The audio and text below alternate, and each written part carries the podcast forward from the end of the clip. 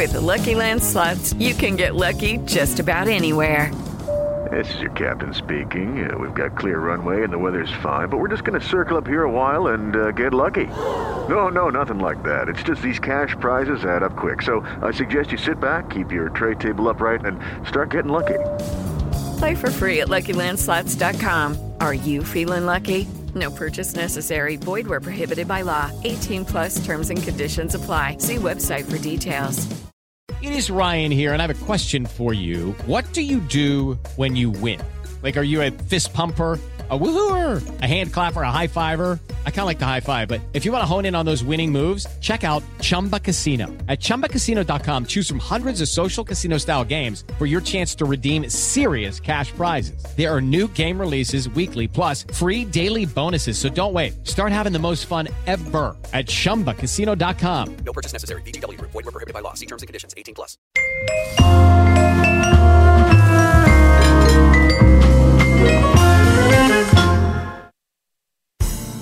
Seja muito bem-vindos! Partamos do melhor jeito, amantes da boa gastronomia e do que? Do empreendedorismo. Está começando mais um episódio do nosso podcast Match Gastronômico. Eu sou a Manu Carvalho. Eu sou Gabriel Carvalho e a gente está aqui de novo, mais uma quarta-feira, para explorar um pouquinho do sabor do sucesso e aprender com algumas histórias inspiradoras. Então já pega a taça aí Olá. com a gente, que o papo hoje é bom de novo, né, Manu? Sempre é bom, né? A gente sempre aprende. Difícil a gente errar com um convidado aqui, né? Exatamente, ó. Nosso convidado, ele é um chefe empreendedor que está transformando muito o cenário gastronômico com uma abordagem orgânica e responsável. Ele começou a trabalhar com 16 anos, a gente vai falar sobre essa Pois história. é, começou cedo na gastronomia, né, mano? Bom, ele já trabalhou com chefes bem famosos aqui do Brasil, entre Alex Atala, Helena Riso, enfim, até decidir abrir o próprio restaurante. E o intuito dele era questionar um pouquinho é, o que a gente via dentro do cenário da gastronomia O sistema, paulista né? brasileiro, né? né? Bom, Rafa, muito bem-vindo. Rafael Vieira, do restaurante 31, muito bem-vindo. Obrigado. Obrigado por estar aqui com a gente hoje. A gente está super curioso para aprender um pouquinho das histórias e desafios que você tem lá, porque é um, é um nicho muito específico, um Muito. modo de trabalhar muito específico. Então acho que, pô, vai vir bastante lição aqui pra gente, pra turma de casa. Tomara, tô... Ó, antes da gente começar, você sabia que na internet a gente é meio mendigo, né? É. Então tem que ficar pedindo pra curtir.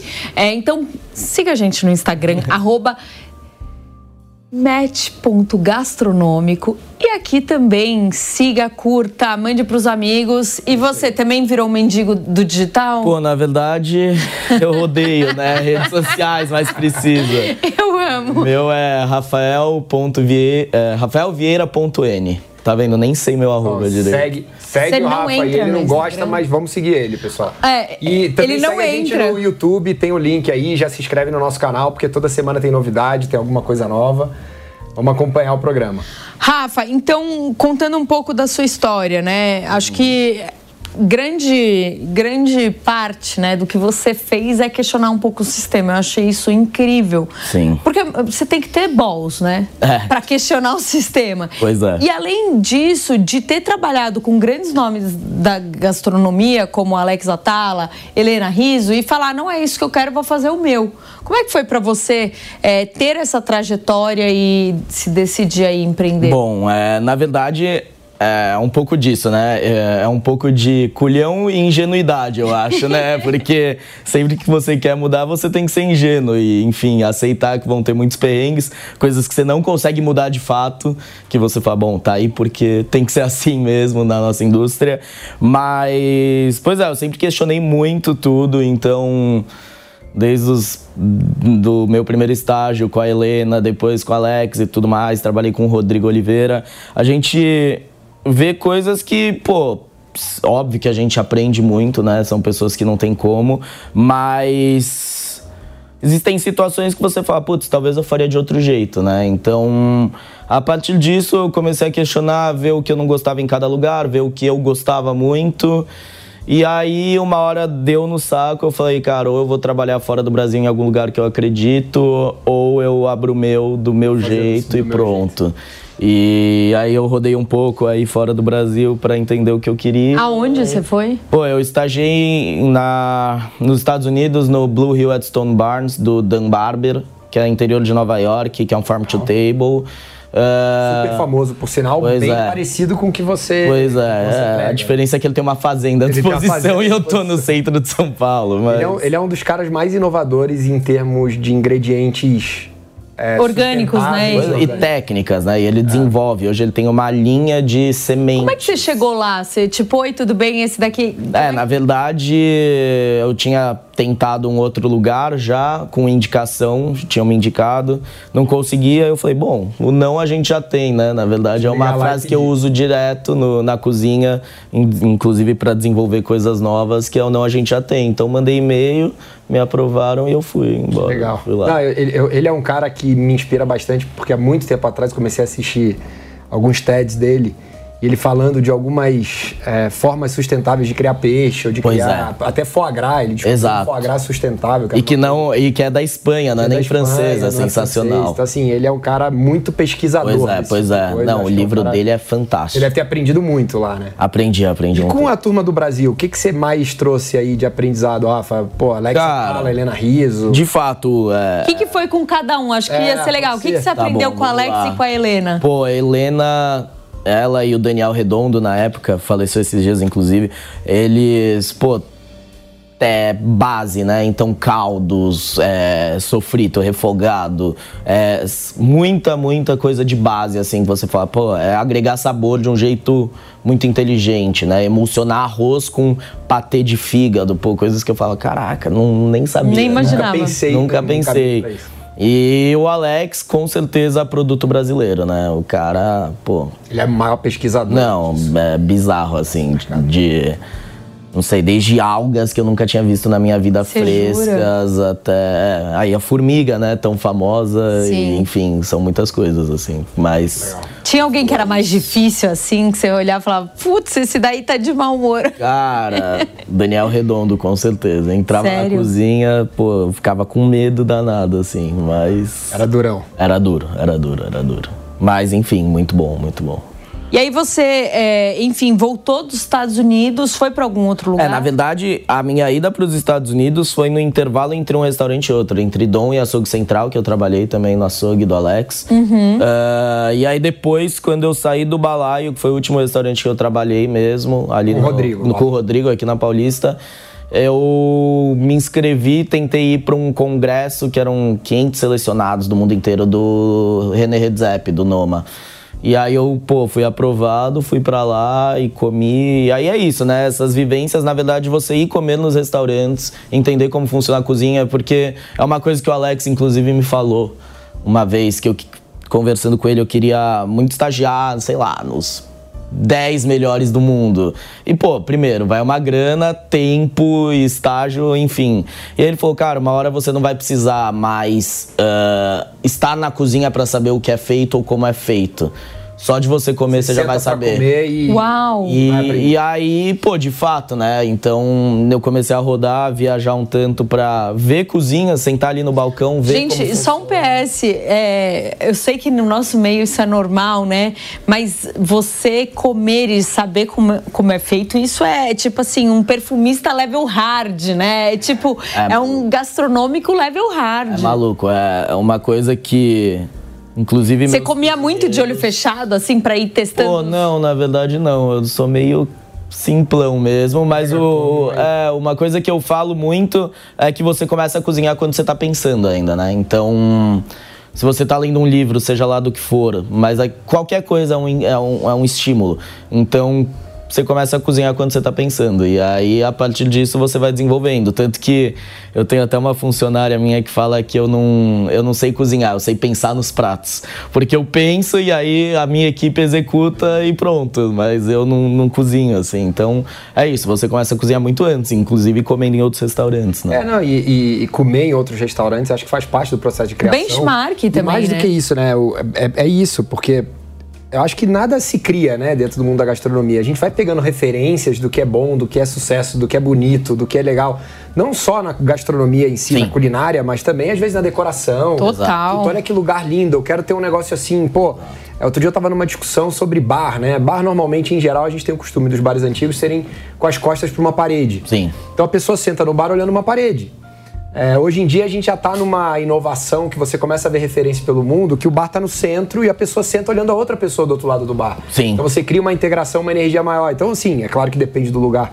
Mas eu acho que tudo é isso, é buscar referência Pois para é. gente poder tirar ideias. Pois é. E aí é que vai, vai surgindo a criação. É, então hoje, por exemplo, isso foi porque eu vi fora, a gente não tem fogão de chama lá, é só cooktop de indução, assim, porque, pô, eu vi alguns lugares usando, eu falo, cara, vou pesquisar. porque- Malman, né? É, Francis não, não, Malman é faz só indução, é. Malman é o contrário, É, Malman é só é fogo. só fogo. É fogo, Só né? carvão. É, o oposto. o- a gente usa. Indução. Só chama. Indução é- é- Não, não, indução é, é, é elétrico, é fogão elétrico, digital, não, não tem fogo, não tem fogão com fogo lá. É, e aí eu fui pesquisar por quê, né? E aí, pô, tudo bem, o gás, o gás. hum, sai elas por elas. Supostamente o gás vai ser mais barato e tudo mais. não é Só que a eficiência de um cooktop de indução é absurdamente melhor. Então eu falei, pô, quer saber? Fora a consistência, né, Rafa? Exato. você garante temperatura. Exato, Sempre, né? padrão, é um E de- número. é, o de um gás, número. puta, pode bater um vento, abrir uma porta, Exatamente, mexe exato. no- Então são coisas assim que você vai pegando, indo comer em outros lugares. É, nos Estados Unidos tem muito, né? Tem, não, é. Aqui no Brasil, realmente, a gente não tem. Não, e restaurante menos ainda, né? Menos ainda. Restaurante, não sei, acho que eu vi isso em Copenhagen, aí tem o Arzak na Espanha. No Brasil eu não sei quem tá fazendo, usando indução, mas. Não conheço. Sabe um ponto que me chamou muito a atenção, Rafa? E aí a gente vai contar um pouco da história do 31. Você é o primeiro convidado que sentou com a camiseta 31. Pois é. Tá pensando no branding inteiro. E eu gostei disso, porque assim, Certíssimo. olha, a gente já tá no décimo, enfim, já teve É. mais de 10 convidados. Ninguém sentou com a camisa do lugar. É verdade. Sei. É, porque na verdade 31 é a minha vida, né? Na verdade, eu me mudei, eu moro na esquina do restaurante, então eu tô a menos de um minuto de lá. Acordo, boto essa camiseta, vou trabalhar, na- depois saio com ela, enfim. E aí todo mundo da, da equipe tem, então é uma coisa que a gente usa o tempo todo em todo lugar, assim. E faz parte, faz parte, eu acho. É uniforme mesmo. Uniforme. Exato, exato. E isso é uma coisa que quem fazia é o Alex, né? Com o Atá, enfim. E aí você se inspirou na Pois história é, dele. Pois é, pois é. É, em 2021 você abriu o 31. Como é que foi pra você é, sair de né, CLT e passar a ser empreendedor? Loucura, né? É perrengue, é perrengue. Tudo vira de cabeça pra baixo. Porra, é perrengue, mas. Cara, inclusive esses dias eu tava conversando com um cozinheiro meu é, e ele falou: pô, você não sente falta, né? Quando você era CLT, que você. Pô, Não tinha estresse. é, não você tem as você contas faz o seu, pagas, eu entre falo, aspas, né? eu, às vezes eu até falo saudades de quando eu tinha que cuidar de quatro geladeiras, quatro portas de geladeira. E agora, enfim, é, cuidar de coisas. tudo, né? Acho que a geladeira é o de menos hoje em dia.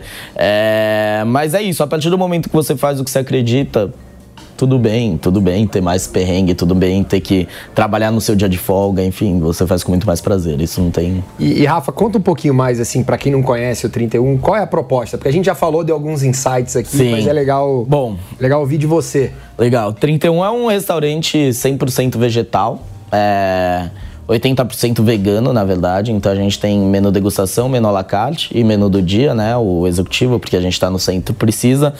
E a gente é muito experimental. A gente é muito sazonal, trabalha só com pequenos produtores orgânicos, locais, ah, subprodutos. Então a gente não usa um arroz arbóreo ou um arroz agulhinha, a gente usa arroz agulhinha quebrado porque cada é, na verdade é o descarte da indústria. Então a gente paga quatro reais no quilo de um arroz biodinâmico brasileiro. Só que ele é quebrado. Então tem grãos que são menores que vão cozinhar mais rápido outros maiores que não vão cozinhar tanto vai soltar mais amido. Você consegue substituir um arbóreo por um preço absurdo de barato.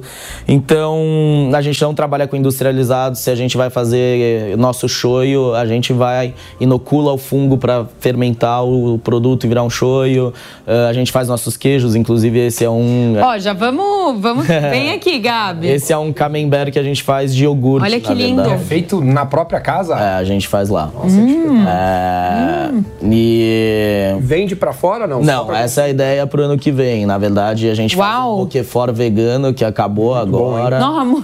é, camembert, a gente faz nossos licores, vermute, uh, kombuchás, tudo a gente faz lá, assim. Então, E você me falou que é no centro da cidade. isso. Me conta, é uma escolha não tão óbvia, né? Ingênua de novo. Falou, já que é diferente, vou para um lugar diferente, foi exato. isso? Não, na verdade, eh, primeiro tem a Casa do Porco ali do lado, né? Que Uhum. Casa do Porco, Bar da Dona Onça, eles são fantásticos e fazem acontecer. né? É, fazem acontecer, acabou, né? Aí agora, enfim, quando a gente tava pesquisando lugares, óbvio que eu pesquisei Pinheiros tudo mais, mas a gente começou a ver uma movimentação lá, então, pô, Zedel indo pra lá, Bulger, eh, o Orfeu, um monte, o Cuia, Café da Bel Coelho, todo mundo ali tava, tava rolando uma cena e eu falei, e um amigo meu de infância tava montando um bar duas quadras para cima, que é o Regô. Eu fui lá visitar a obra e aí eu, ah, por acaso, continuei andando na rua, achei lá o imóvel, que é na mesma rua do Regô, e falei, é vai ser aqui. aqui, aqui. E aí foi isso. E, e com esse desafio, Rafa, de ingredientes, querendo ou não, sazonais e Uhum. específicos, imagina, até de pequenos produtores, você deve ter muita ruptura, muito desafio, Muito. troca de cardápio o tempo todo. Como é que você consegue se inspirar para criar coisas? E Então- saber o que não tá, o que tá sobrando, o que você não pode usar, né? O que não tá sobrando. Então, é, são horas de voo, é isso, né? A coisa de É. você ter referência. Você, se você sabe o que, que vai funcionar com o que, já é meio caminho andado. E a gente tem muito, eu falo que são produtos coringa, né? Então a gente desenvolve os shoyos, os missôs, tudo isso e eles estão lá. Pô, se uma hora eu falo, cara, isso daqui vai funcionar, pum, faço e entra no cardápio. É, meus cozinheiros também estão em toda a liberdade, eu não sou aquele chefe que, que só eu faço prato. Na verdade, todos têm, têm a oportunidade de desenvolver prato, a gente só alinha pra ver se funciona ou não e, E acabou. se também, eu, eu sinto, né, na gastronomia especialmente, quando tem restaurantes com muita autoridade, autenticidade, você tem que ter uma linha. Não dá pra você sair, né? Claro. E é engraçado porque você não trabalhou num vegano, mas criou um vegano é, vegetariano também, porque esse queijo é Esse vegetariano. é vegetariano, é. Aí eu fiquei pensando, falei, esse daí Não, é esse vegano ou vegetariano? vegetariano. Então, da onde que você decidiu não trabalhar com carne ou Na verdade, eh, a princípio a gente teria uma, alguma coisa ou outra com uma proteína, um subproduto animal, então, não sei, cabeça de peixe, fígado de galinha, coisa do tipo. Eh, e aí, justamente, a gente começou em 2021 e teve aquele segundo lockdown, né, no, em 2021. E aí, bom, eu falei, quer saber, vamos ficar... você abriu, é verdade, você abriu logo É, porque. É. é, porque a gente achou que tudo tava, tava correndo bem. Acabou. E aí, pô. E aí a, a gente fechou e eu pensei, pô, quer saber? O shelf life, né, do, do vegetal é muito maior, custo muito mais baixo. Eu ainda não tinha nem metade do que eu tenho hoje de das pessoas conhecerem o 31. E aí eu falei, quer saber? Vamos ficar vegetariano. E aí foi. Aí É uma decisão virando- difícil, né? Porque quando você diz não, Você nichou, né? você nichou muito. Não, e é muito louco porque na verdade a gente nunca se chamou vegetariano. Foi só depois de indicação a prêmios de melhor vegetariano que eu falei, bom, se colocaram um rótulo, vamos Virou. abraçar o rótulo. Já era vegetariano, mas a gente só é um restaurante. Eu Vocês falo. ganharam quais prêmios? Na verdade, a gente foi finalista já há dois anos é, da Prazeres da Mesa, de melhor vegetariano do Brasil. Legal. Chefe Revelação, pela Veja, a gente foi finalista. Então. Legal, Rafa. É, Parabéns. E agora tem o quê? O match gastronômico. então. quem Tá sabe? concorrendo também. sabe?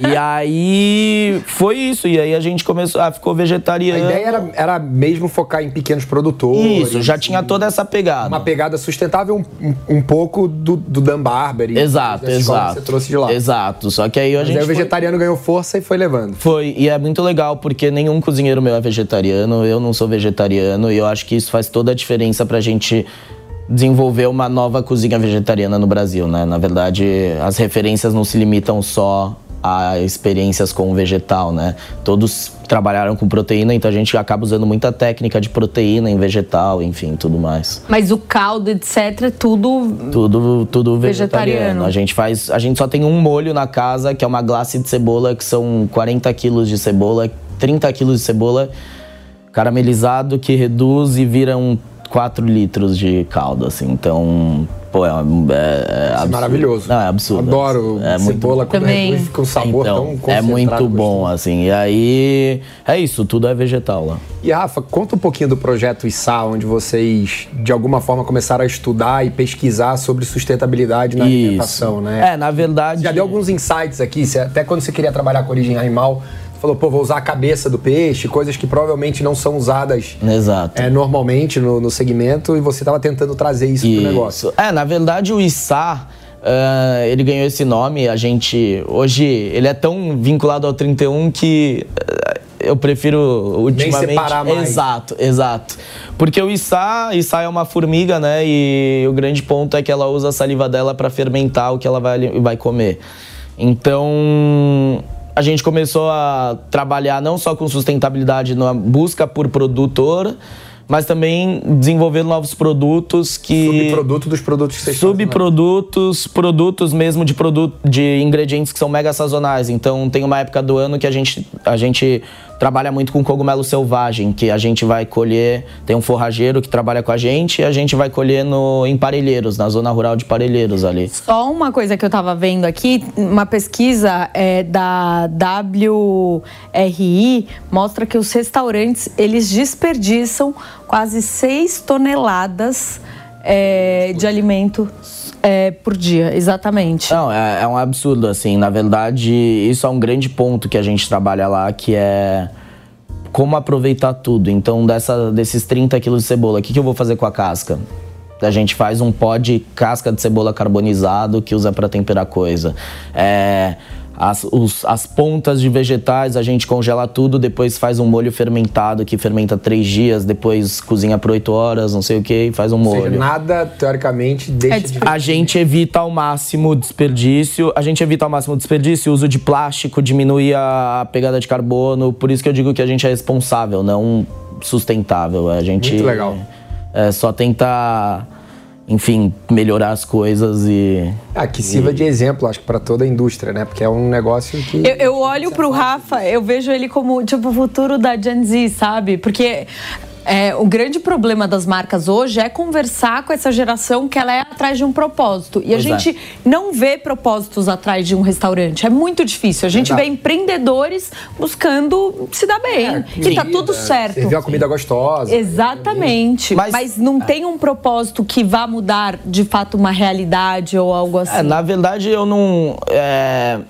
Tem também o lado do empreendedor, né? Afinal, se eu diminuir custo e ter menos desperdício, isso tá me dando dinheiro. Vou nem É, perguntar se eu CMV, senão vai contar o segredo, mas deve ser muito bom. É muito bom. Tem, tem cozinheiros meus que tinham que fazer ficha técnica de outros restaurantes Ah, não é e eles só. É, pois é.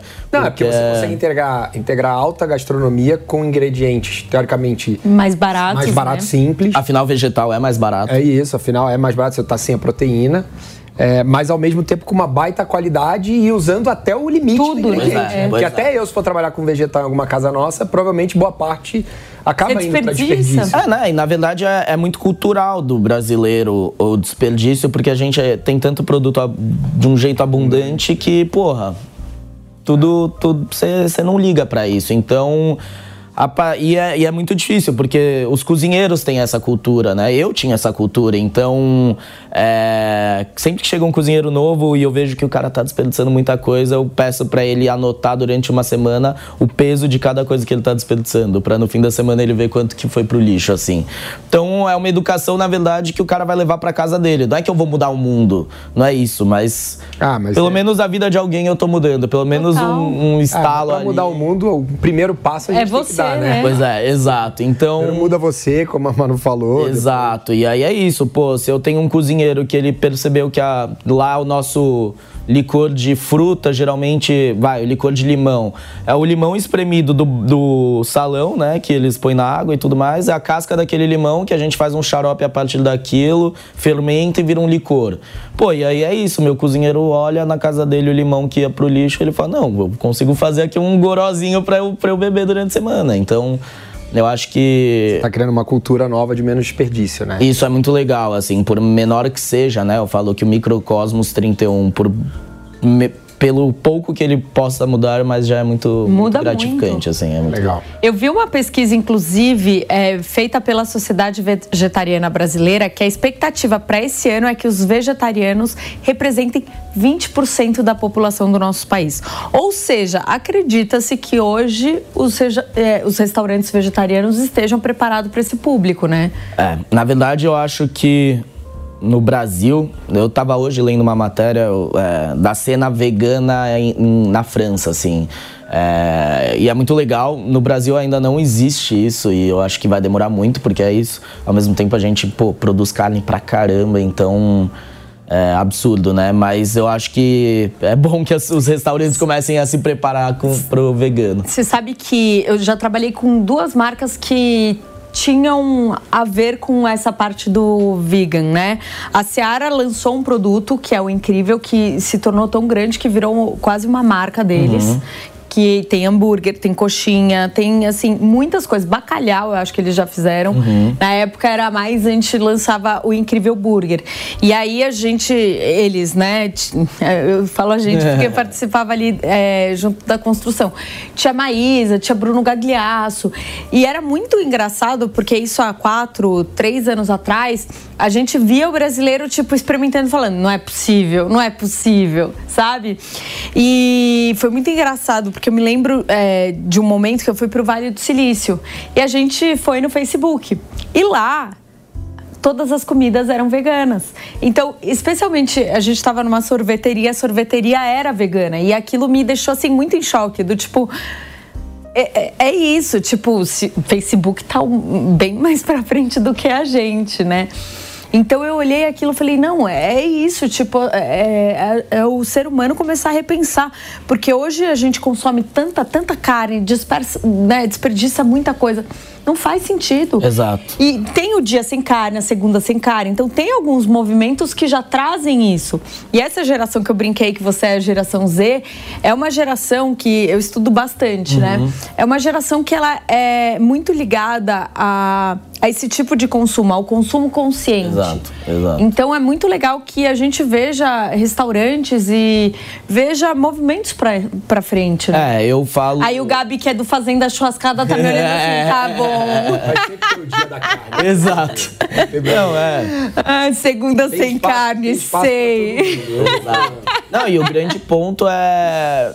Eu não sou o cara que vai militar pro mundo ser vegetariano ou coisa do tipo, mas eu acredito que é isso. Cada um tem que ser responsável pela sua alimentação. Então, se o cara é carnívoro, beleza. Mas que ele entenda que ali um bicho foi morto, provavelmente teve alguma produção ali, uma monocultura que alimentou esse animal. Então, pô, quer comer carne? Come de uma qualidade melhor. Tenta, hum, sabe, não come ou um pouco come de as aparas. Exato, é né? isso, é ser responsável. Então, ah, mesmo para os meus cozinheiros, eu às vezes outro dia eu mostrei uma matéria para eles da do crescimento do frango desde a Primeira Guerra, da Segunda Guerra Mundial, que foi em 400% o tamanho. E aí você olha e fala, Sabe, é só pra você ter consciência. Você tá comendo um frango, entende que isso não é o frango de verdade. É um frango bombado ali que, enfim. Então é só pra você pensar, na verdade. Esse é, o grande refletir. ponto. E pegando um pouco o gancho da Manu, eu queria saber a tua opinião agora pessoal, Rafa. É, um pouco nessa linha desses produtos veganos e vegetarianos que foram criados para imitar outros produtos. Tá. É, que eu acho que não necessariamente ou não precisa ser a culinária vegana. Queria ouvir tua cabeça em relação a isso. Então, na verdade, cara, é muito louco isso, porque vários clientes até mandam, pô, vocês podiam pôr uma linguiça vegana e não sei o quê. E o grande ponto é que o vegetal é um vegetal e ele tem que ser aquilo que ele é, né? É, às vezes eu acho que esteticamente ou de textura você pode mimetizar, mas. Pô, botar algum extrato ali, algum pozinho mágico que o negócio vai ter gosto de carne, eu O não. Impossible Burger era É, isso, né? então, eu que não. o- Exato. É, era o sangue, né? Exato. E A gente até em alguns momentos brinca, então eu já fiz uma ostra vegana, que na verdade era a, a colônia que fermenta para fazer o kombucha, não sei se vocês sabem. A gente cortava de um jeito, fazia de um formato, punha uma geleia de alga, enfim, e aí parecia uma ostra. Então. O gosto mesmo. É, mais a textura do que o gosto, Tá. né? Mas era isso, era ostra, era uma mãe de kombucha lá, com alga, é, um pouco de coco, enfim, algumas coisas que a gente entendia que faziam sentido.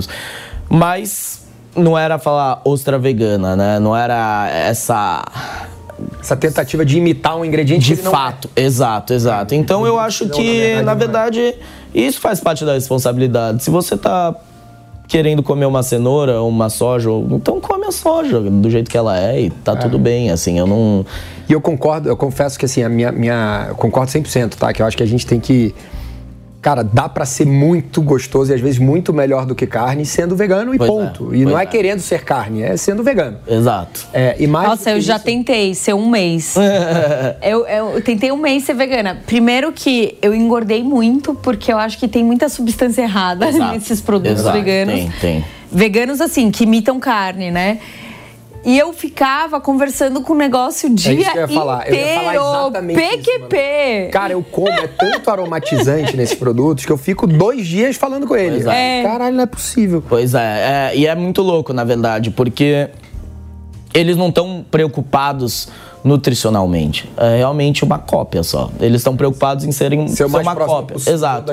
E isso não é isso, não vai ser bom, não vai pro teu corpo, provavelmente tem 1500 processos, enfim, eu sou eu sou um pouco mais purista, eu acho que a cenoura é a cenoura, a berinjela é a berinjela e pronto. Como é que são os desafios de, de mudar a cabeça de uma cultura, e aí você já falou um pouco, né? Brasileira muito carnívora. Exato. É o churrasquinho de sábado, super né? inchado, né? Exato. Churrasco, a feijoada, Ex- querendo é. Tudo, tudo, né? leva muito porco. Ah, é como- muito engraçado. Eu acho que por- A mistura, né? O É. brasileiro chama tudo de. A mistura. Exato. Eu acho que justamente por a gente estar no centro, isso acaba sendo um desafio maior, mas ao mesmo tempo mais engraçado, assim. Então, é, a gente tem um cardápio externo, assim, e, pô, você sabe exatamente, e o restaurante é todo de vidro, então a gente vê, né, a cozinha tá logo na entrada, a gente vê o cara olhando assim, você fala, esse não vai entrar, ou esse vai entrar e vai sair. Porque Existe de fato uma resistência. Parece que se você come- não come carne um dia, você vai morrer, você tá mais fraco, você. Pô, é, é muito engraçado isso. E no começo era mais difícil. Depois que a gente se consolidou um tanto, ficou tudo mais fácil, as pessoas vão. Você acha que essas premiações te ajudam a trazer mais clientes e mais credibilidade? Ah, acho que sim, Ah, é, com certeza, né? Traz visibilidade, isso eu não tenho dúvidas. Mas. E, e- enfim, mas eu acho que existe a. Se a, se a pessoa vê aquilo, vai no lugar e a comida não é boa, ela não vai voltar, né? Sim. Então, no fim das contas, traz cliente, mas o que faz ele ficar é a comida ser boa. Qualidade, então, sabor. Exato. Exato. Tanto que a gente fala. É, tanto que a gente fala que a gente é um vegetariano para não vegetarianos. Porque nossa proposta não é agradar só o público vegetariano ou vegano. Na verdade, é agradar qualquer boa. um, porque é só um restaurante. Você já foi no Caracol? Não fui.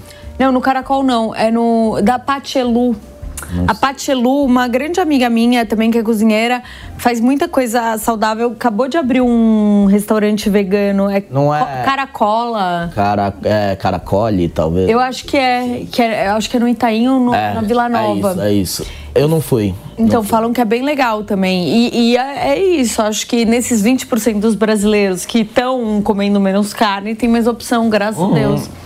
Exato, na verdade é a tendência é, o é- é o- é a tendência do tem um movimento nos Estados Unidos que é o cara ele ser vegano a semana inteira, mas quando ele sai pra comer ele come uma proteína animal. Isso também é muito legal. Só uma pergunta, vocês não vendem indus- industrializados, ou seja, chegou lá, Coca-Cola não existe. Cara, a gente tem a, o EWI, né? Porque precisa, que é o orgânico. Sim. Porque ainda tem gente que quer refrigerante num restaurante, assim. É, Eu sou essa pessoa! Isso para as outras coisas.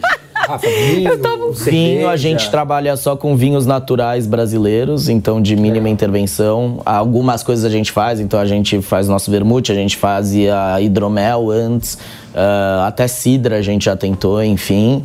É, e cerveja a gente trabalha com duas. Uma é a Dádiva, não sei se vocês conhecem, mas é uma artesanal daqui de São Paulo, de um conhecido meu, cara, já fui estagiário dele, porque eu também já trabalhei em cervejaria produzindo cerveja. É, e a Zalaz. Zalaz fica no interior de Minas, na verdade é uma fazenda de café um café ótimo que nem no Brasil fica, na verdade o japonês compra tudo já. E aí eles começaram a produzir umas cervejas absurdamente experimentais que tá muito alinhado com a gente e é isso, são as Então você já tinha Por isso que eu perguntei, né? eu falei, meu, não tem nada a ver uma Coca-Cola vender lá. Não, não, é. tudo na real é isso, tudo tem um porquê de estar tá lá, assim, tudo eu vou muito atrás. É, você então já tinha uma experiência boa em fermentação, em coisas do tipo por conta dessa história. É, é, é, também. Você usa muito, né, pelo que você falou, você faz seu kombucha, você faz é, a gente, você faz exato. Caldo, você faz... A gente trabalha com três fungos diferentes lá, mais outros. O fungo mãe, né? Tem que ter. É, na verdade são os esporos de fungo, né? Então a gente separa os esporos e aí inocula e aí cresce o fungo e a gente começa a trabalhar. Então. Legal. É isso, não já tem, né? Todo produto novo é isso. Rafa, como você comentou, o restaurante do 31 ele é super sazonal. Como é que você faz e, e quantas em quantas vezes você vai trocando? Tipo, se amam o prato carro-chefe, você deixa, muda? Como é que é? Então, na verdade, um, o menu degustação a gente muda quatro vezes no ano, é por estação, né? Então tem primavera, verão, outono e inverno. Tá. É, e aí muda a cada. A noite é 100% degustação? Não, não. Tem a la carte? Tem a la carte. Almoço, jantar tem a la carte, não precisa fazer reserva para comer comer o menu degustação, está sempre disponível. É, e aí ele muda a cada três meses. O à la carte, a gente. É muito legal isso, porque os pratos que fazem muito sucesso no menu degustação provavelmente vão entrar no à la carte depois. Ah, que legal, vocês fazem um então, teste, né? É, acaba sendo um teste também. E aí, pô, é muito de feeling. Às vezes a gente entra, sei lá, é isso, tá com muita cenoura. Então vamos botar um prato com cenoura no alacarte ou no menu degustação mesmo. E vai brincando. Óbvio que tem pratos que a gente não consegue tirar. É, por mais que eu queira tirar. Você quer? Dá. Não é que nem filho, né? Aquilo. Vai comer aquilo. E eu, pô. não quero mais ter ele porque eu tô cansado de fazer já, eu sou muito dinâmico, então. É, mas ah, tem que deixar. Tem jeito. Assim. Teu cliente, não, teu cliente vai pedir. Deixar. Não, tem gente que. Porque, como a gente faz produções muito pequenas, tem cliente que manda mensagem antes perguntando se ainda tem o, o prato para eles chegar lá e comer, assim. Legal. Então, às vezes mandam antes, um dia antes. Ah, amanhã eu vou querer comer tal coisa. E a gente faz. Agora, deve. A gente já falou um pouco disso, mas deve ter um desafio de ruptura grande, não, Rafa? Com, com um ingrediente, porque trocar a cada quatro, enfim, estação, a cada estação, uhum. né, quatro vezes por ano. Cara, pode ter um soluço de algum pequeno produtor, porque você não trabalha com grandes indústrias, né? Então, pois é.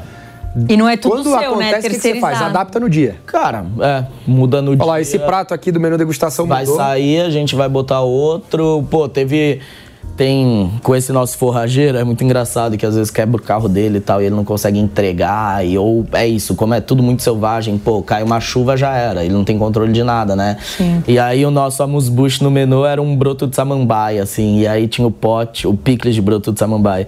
E eu, toda vez que saía, eu falava, tá acabando. Eu tenho que pensar em alguma coisa para pôr no lugar, tá acabando. Tá... E não vinha nenhuma ideia. E aí um dia acabou e eu falei, puta merda, agora, agora eu tenho que mudar. Que. E aí eu fiz lá uma acerola que a gente tempera com óleo de acerola que a gente faz. É e salicórnia, que é uma plantinha que cresce perto do mar, que chama, é uma lofta, né? Parece uma suculenta. E aí, pô, botei aí, galera, ó, próximo bom, a partir do próximo menu é isso e já era. Então, Legal. é muito isso, é muito improviso. Você já disse que você não é muito fã das redes sociais, mas vocês utilizam alguma ação de marketing é, para promover o restaurante? Como é que funciona? Não, na verdade, tem quem gerencia o Instagram da, do restaurante e só. Na verdade, a gente não Vocês trabalha... não fazem tráfego pago, não, Google? Nada, nada. É totalmente natural e tem funcionado, na verdade, porque a gente tem uma proposta que, pô, a gente só tem 28 lugares e são produtos muito artesanais e que... Também não, eu, não dá eu, pra você estourar, né? Se eu lotar de gente, pô, vai acabar em um dia meu show que demorou seis meses para ficar pronto. E aí ninguém vai experimentar, uma, só uma, um jantar vai acabar, né? Vocês negam cliente se ultrapassa, por exemplo, né? Não com reserva, mas tipo, putz, é, né? Vou almoçar. O restaurante ainda não fechou, mas tem algumas mesas. Quero ir com oito pessoas. Você sabe que essas oito vão, ó. Então, na verdade, a gente, reservas acima de seis pessoas, a gente pede um adiantamento, porque a gente trabalha com a produção muito em cima. Então, Sim. é só em cima de reserva que a gente trabalha a produção, com uma margem um pouco maior, mas tanto para evitar desperdício, né, porque a gente é contra, é, quanto justamente para não ter gasto à toa. Então, acima de seis pessoas a gente pede para pagar metade antes. É, mesas muito grandes, às vezes, realmente não dá para receber, assim. é- Ou só se for um menu degustação, porque Exato, você consegue se preparar exato, um pouco antes. exato. E é- mas é. Que é como a gente não- faz, tá? Quando tem um evento, sei lá, vão 20 pessoas num restaurante, num grupo, é, é muito raro a gente receber no alacarte, porque são 20 pessoas pedindo ao mesmo tempo. Como é Exato. que você dá vazão na cozinha com as outras mesas sendo Exato, exato. É, e é, é muito complexo. Às vezes é importante, cara, ó, vou fechar o seu menu e aí a gente já deixa o en place pronto. Que Exatamente. você já deixa pré-prontas as É, coisas, né? programa pra- Até para pro cozinheiro não se estressar, né? Porque eu prezo muito pela saúde mental deles. Então, é isso, não posso, cara, falar, então, entrou uma mesa de 20 pessoas num restaurante de 28 lugares e agora vocês vão ter que se virar, assim. Então, E com esse mundo um pouco mais, assim, de novo, antenado, né? Com, com sustentabilidade, com a tentativa de transformar o mundo um pouquinho, né? Num lugar melhor. Você acha que o cliente já tá olhando isso dentro do 31? Ele já vai pro 31 pensando nisso, Rafa? Ele já olha e fala, pô, isso daqui Putz. tem valores diferentes da gastronomia, que eu acho que era o seu, o seu sonho, né? Quando você o Sim, então, de fato, tem muitos que. E não necessariamente quando estão lá, né? Mas por seguirem as redes, por verem o que a gente tem feito, isso ajuda muito. Então, cozinheiros, muitos cozinheiros, pô, a gente. Eu falo que o nosso. Um dos principais públicos nosso é cozinheiro, porque vê o valor na coisa. Então lá a gente não desperdiça nem prato quebrado. A gente existe uma estética japonesa que chama wabi-sabi, né, que é a beleza na imperfeição. É. E para você prato quebrado e cola com ouro, né? é, esse é outro, na verdade, chama Kitsu, enfim, tem outro nome. conheço só esse aí. E a gente usa o do prato quebrado e os nossos apoios de talher são louças quebradas, porque, querendo ou não, pra fazer essa louça, pô, teve uma queima, aumentou a temperatura e não sei, deve ter emissão de gás pra caramba, então, pô, não vou jogar fora, eu vou usar. Não, e então. dá pra usar, né? Dá pra usar. E aí, isso é legal. Que vira um conceito, né? Exato, exato. Tipo, é, aí que tá. Pra qualquer, né? Vamos supor, o Botega olha e fala assim: vamos colocar agora é, o- os pratos quebrados. Isso não, não é um conceito do Botega, não tem como. Se É, o cliente exato. vai lá e começa a ver as coisas estranhar. quebradas, Ele vai o estranhar. que, que tá rolando? Exato, exato. Agora, dentro do conceito do 31, faz super sentido, até pela sustentabilidade, pelo menu. Aliás, se não tivesse, talvez faltasse um pouco de consistência Exato. com o que você quer exato, entregar, né? Exato. A gente fala muito sobre branding aqui, né? E uma das coisas que a gente fala muito de branding, que é esse posicionamento, que é esse conceito, ele é um 360, ele tá em todos os ambientes. Você citou, ah, até porque eu me preocupo com a saúde mental do meu chefe. Não dá pra você ter um restaurante vegano que pensa no meio ambiente e estressa... chefe tá enlouquecido. Exatamente. Eu tava. Esses dias eu participei de uma live, inclusive, chama Fair Kitchens, o nome da página, que era sobre saúde mental na cozinha. E é isso. Se, é, a última coisa que eu falei foi que. Por que você trata tão bem teu produto e não teu funcionário, né? Exato. É muito louco. Então você,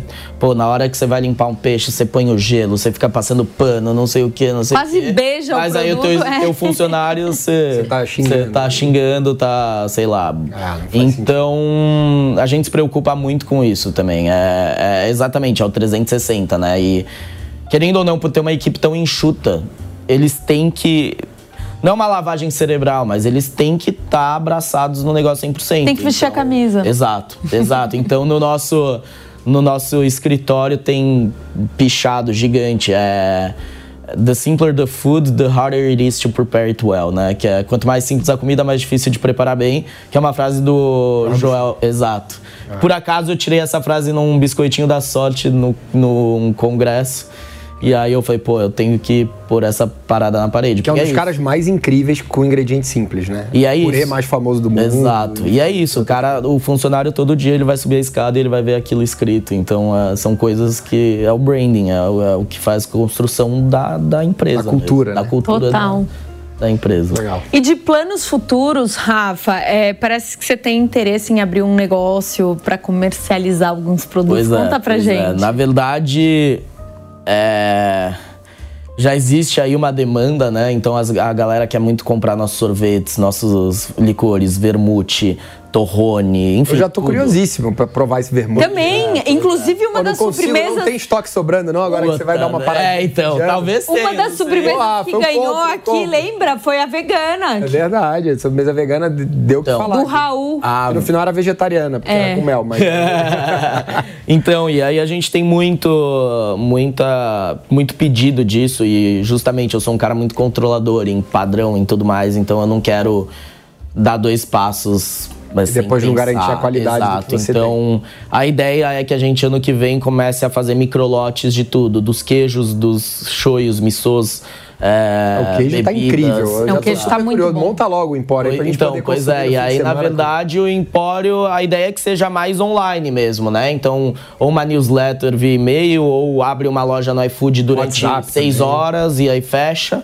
E aí vai vendendo essas coisas de acordo com demanda, né? Ah, eu tenho 4 litros de um shoyu de alga fresca que eu fiz. Então, comprou, acabou, já era. Ou pode ser via mais. WhatsApp também. que eu acho Exato. que fica mais fácil pra você. É, então eu tenho que entender ainda tudo isso, e aí tem a questão de mapa, né? Tem que entrar com tudo isso, porque venda externa não, não dá pra não É, tem que regulamentar. licença do Ministério da. Agricultura. Exato, exato. Então. Bem legal. Mas é uma ideia, eu acho que é o principal do ano que vem. Tem gente ser especialista nisso. Depois, se você quiser, eu te indico alguns contatos. Legal, legal, Podem te legal. ajudar. Porra, por favor. Essas horas é bom entrar com É, gente, mas- exato, exato. Bem mais Mas, fácil. cara, tô curioso. Eu quero provar o vermute, o queijo eu já provei, tá fantástico. É, então. Enfim, o shoyu, tô curiosíssimo. A ideia é que tenha cerveja, a gente começa a fazer cerveja Legal. com cogumelo junto, enfim. Puta, que legal. tipo. É, Muito bacana. A gente vai. A gente tem que ir lá, né? Por favor. Não, por vamos favor. marcar de ir. É o mínimo. Por favor. Volta dia 4 de janeiro, né? Quatro. Para dia 21. A gente volta 5, dia 5 reabre. 5 de janeiro reabre. Um novo menu de Eu verão. vou eu vou estar fora alguns dias, mas lá pelo dia 15, Ah, 17, por favor. 18 eu A gente vai juntos. Por favor, Vai por junto, favor. vamos Tô juntar- sempre lá, então. tá Juntar já- os casais e vamos lá. Por favor, né? é bem legal. A gente se diverte. Vamos fazer uma mesa de oito pessoas.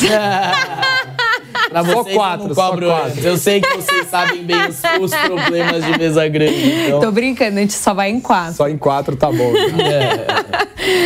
Rafa, você acha que existe algum ingrediente secreto como empreendedor na gastronomia? Não sei se é tão secreto, mas é ter muita energia e, e força de vontade. Insistência, eu acho. Não é tão secreto, mas não é todo mundo que aguenta isso, né? Na verdade, é. É, tem muito tentativa e erro, né? E aí você não pode ser uma pessoa que desiste na primeira tentativa. Exato, exato. Sei bem. Acho que é isso. Então, é, é muita. E, e saber que teu horário não é o convencional, né? Na verdade. Se Nunca você- é. Se você tá na. Não, você trabalha quando as pessoas estão se divertindo. Essa é a vida de quem abraça essa indústria. Exato, tem que estar entendendo isso. Ainda bem que eu nunca nem passei por outra área pra não ter o gostinho do fim de semana. Então, já Desde os 16 desde os anos já 16 tá eu já sabe? sei que, que Nem não- sabe o que é. Exato, exato, exato. Legal. Hora do bate-pronto, né, Manu? É isso aí. Vamos nessa. Agora é pra você responder a primeira coisa que vem na cabeça. Tá bom, vamos lá. Pedir delivery ou sair pra comer? Sair pra comer. Não tem tempo, mas sair, né? Com certeza. Ah, é mais divertido. É. O que você não come de jeito nenhum? Difícil. Pô, imagino que ele deve É, experimentar. pois é, meus cozinheiros, Deve eles. provar tanta coisa. Meus cozinheiros têm medo até, eles são, cara, você prova tudo, mas acho que chocará, que é aquele peixe. Chocará é um peixe que é fermentado assim, eu nem nas vísceras de é. peixe, é japonês. Isso daí eu Eu nunca provei, mas eu tenho uma baita curiosidade pra provar. Eu, eu não, Não é- não é- eu não não é consigo repetir isso, não. Mas é o que? É muito forte? É muito, pun- muito, muito pungente, assim, é muito esquisito. É muito o quê? assim. Pungente, sabe? É muito. Eu nem putz, sabia dessa palavra, pungente. é, é, é, pungente, é muito, é muito maluco, assim. Ah. Não, não repito, não. Doce ou salgado? Salgado, salgado. Ele ia começar com doce, Não, na aí verdade, ele é trocou. Tem, tem que ter tudo em tudo, na verdade, eu acho. Mas acho que salgado. Agora só vale nomes de restaurante. Melhor pizza. Carlos Pizza. Hum, é muito bom. Amo, bom, né? amo. Melhor boteco? Difícil. Gosto muito do Pirajá. Frequento muito. Bom, bom. Porra. Melhor hambúrguer. É... J Burger, do grupo do. Zedeli. Tem ali no Cidade de São Paulo. Do grupo do Zedeli? É, Deve o, ser magnífico. É o Smash do grupo. É um É muito bom. fast food. Porque o do- Zedeli tem um hambúrguer incrível. Pra mim é um dos meus favoritos aqui. Exato, é. Legal. Melhor sushi? Hum, difícil. Sushi Vaz, talvez. Bom, lá na. Na Aqui Liberdade. na Paulista. Tem, né? tem- é, eu acho que eles mudaram, eu não sei onde É, tem uma, uma travessia tempo. na Paulista. O restaurante que tem a melhor sobremesa. Pô, 31. Brincadeira. é.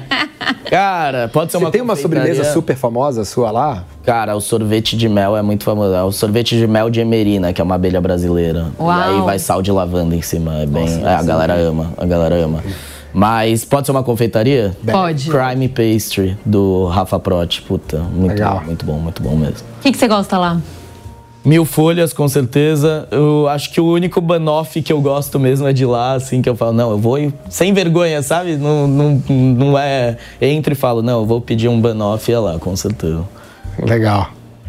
E qual a sua comida favorita, Rafa? Depois de provar tanta coisa pelo mundo aí. como- Cara, é muito simples, na verdade. É katsukare, né? Que é porco empanado e, ca- e curry japonês. Adoro. Eu amo, é muito simples, é katsukarena, o quê?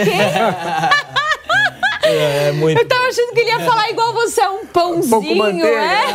É um Arroz, katsukarena. feijão, Katsukare. É, na, na liberdade. japonês. É, é, porra, nossa. eu- É muito Aí eu gostoso, passei mal, eu tava, tipo, esperando escutar, sei lá, qualquer coisa, um katsukarena. Nunca comi isso na minha vida, preciso Pois comer. coma, é muito Não, bom. começa pelo Que que sanduíche. é? Vai num tonkatsuzinho, É, já é meio do caminho, talvez ser um curry. Um katsukarena é o quê? Cara, é um gohan, arroz, aí o curry japonês, que eles tacam, acho que cenoura, batata, às vezes põe carne, e aí um porco empanado e já era. Empanado num pancozinho. É, é. Nossa. tem Delícia. uns lugares bons pra comer isso. Bom. O Porque Sim, ali na Liberdade, eu amo. O Izakaya Matsu, ali na Pedroso de Moraes, pô, são dois que eu amo, assim. Mas é isso. Legal. E ó, chegou um momento, panela de pressão. Que momento foi aquele que você olhou pra sua vida, se viu numa panela de pressão, viu um desafio, mas conseguiu sair? Como é que foi pra você? Cara, foi o estágio no Dan Barber lá no Blue Hill, na verdade. Sério? Foi uma loucura, assim, porque onde os estagiários ficavam, a casa tava muito tava, tava ocupada já. E aí eu tive que morar em uma cidade próxima e não tinha transporte público para chegar na fazenda, então eu saía, sei lá, 8 da manhã, andava duas horas. O quê? Chegava lá e aí ia pra fazenda colher coisas de doma, suando pra caramba. Sai, aí trabalhava o dia Quanto inteiro. tempo durou esse período, Rafa? Foi. Eu fiquei dois meses, algo do tipo, loucura. porque eu saí fora antes, justamente que eu falei, cara, não, não, não é pra mim isso daqui não. E é óbvio, né? Teve muito dessa situação ruim de eu não ter conseguido ficar na, conseguir ficar na casa certa e tudo mais. E aí eu trabalhava, sei lá, das 10, das 9 ou 10 da manhã até 2 da manhã. E aí voltava a pé na beira da estrada, porque não tinha nem calçada. Eu queria comprar uma bicicleta, a mulher da casa falou, cara, não, você vai morrer atropelado. E eu ia andando assim e, pô. Tinha que foi- comprar uma barraca de campo. Exato, Para mas na, ficar na fazenda teria Mais sido uma- fácil. Você, andava quatro horas por dia pra trabalhar e você ganhava, Nada. tipo, é Eu não ganhava nada. Eu pagava pra estar lá na casa, né? E aí foi uma, foi uma fase dura, assim. e- Mas valeu a pena. Pô, valeu muito a pena, inclusive de autoconhecimento, né? Como cozinheiro, saber o que você quer fazer, o que você não quer, enfim. É, foi onde talvez você se conectou com esse mundo de puta sustentabilidade. Não, isso com certeza, É. com certeza. Na verdade, o livro dele chama Terceiro Prato, é um puta livro, acho que todo mundo da área deveria ler. e- Mas foi esse momento que foi bem trash, assim. E depois fizeram até um. Um ITER, é um site gringo, um jornal de gastronomia, e aí fizeram um dossiê de mais de 40 funcionários reclamando das coisas de lá, assim. Aí eu pensei, bom, pelo menos não foi só eu que, Que passei aguentou. perrengue. É. Mas você conheceu diretamente ele, Conheci, assim? ele tava lá todo dia. É, E ele é fera mesmo. Ele é, ele é fantástico, assim, é muito legal. Todo dia de manhã a gente tinha uma reunião. Toda. A gente voltava a trabalhar na quarta, então. O começo da reunião era ele perguntando pra toda a equipe, tipo, 40 cozinheiros ou coisas do tipo. Onde vocês foram comer no fim de semana? O que que vocês fizeram legal, de legal voltado pra cozinha, assim. Então isso dá muito insight, né? Que legal. E é uma coisa que eu tento pôr em prática muito no meu restaurante, que a gente tem um projeto que a cada 15 dias os cozinheiros apresentam um prato deles que eles inventaram. E aí a gente discute sobre os pratos. Nunca vai entrar no cardápio, mas a gente discute as coisas. Reuniões coletivas que todo o staff vai falar, vai cada, cada um tem um momento para falar, então é isso, é muito agregador. Eu acho que eu aprendi um tanto disso lá fora, assim. Legal. Rafa, obrigado por ter vindo aqui. Muito obrigada, Rafa. Obrigado Foi demais. Acho que deu um monte de insight para quem quer entrar nesse segmento, olhando um pouquinho o mundo nichado, porque tem muita gente que tem essa paixão, Exato, o exato, foco no exato. nicho. Acho que você, tudo bem, tá num, num level muito acima aí. né? que é isso, que é isso. Mas, pô, conseguiu conquistar prêmios e tem um restaurante que já, já, já se, se marcou como uma lenda aí no vegetariano Que de é São isso. Paulo. Cara, obrigado, parabéns pela história. Pô, tô- Parabéns. Tô, inspirado aqui. Também. E, e realmente tô inspirado com a sua vontade e a luta de transformar um pouquinho o mundo, mesmo começando pequeno no Pois seu é. cantinho. Pois é, eu tinha uma funcionária que ela falava que chefe não é super-herói. De fato, é- não é, mas se a gente muda a ideia de 10 pessoas já é o suficiente. Obrigado demais pelo convite. Rafa, parabéns pela sua história, por tudo isso. Obrigado. Que você vem construindo e vai construir ainda mais, porque assim, é só o começo, Tomara, né? tomara. Boa. Gente, chegamos ao fim do Match Gastronômico e você não se esqueça o quê? De nos seguir nas redes sociais. Como é que é, Gabi? Arroba match.gastronômico, já pode seguir. Também entra no nosso link do YouTube, tá lá no, no nosso perfil, né, Manu? Já começa a seguir também, se inscreve no canal. Tem bastante coisa legal saindo toda semana. É isso aí. E ó, é, nessa semana a gente vai fazer a premiação dos campeões do Match Gastronômico. Quem não se inscreveu, é, vote lá, não é isso? Pois é, pois é. A Sempre gente bom, vai né? construindo junto com vocês, então aguardo vocês e o próximo programa vai ser o quê? Direto de lá, no Direto Bagatelle. de lá, direto de lá, no Bagatelle. E o Rafa vai estar lá com a gente bebendo as É cervejas isso, que ele vai levar. Olha lá. Demais. O site é www.matchgastronômico.com.br. Lá dá pra você entrar, votar, fazer, enfim, o que vocês quiserem. Fazer parte do nosso time. É isso, gente. Até semana que vem. Um beijo. Valeu, gente.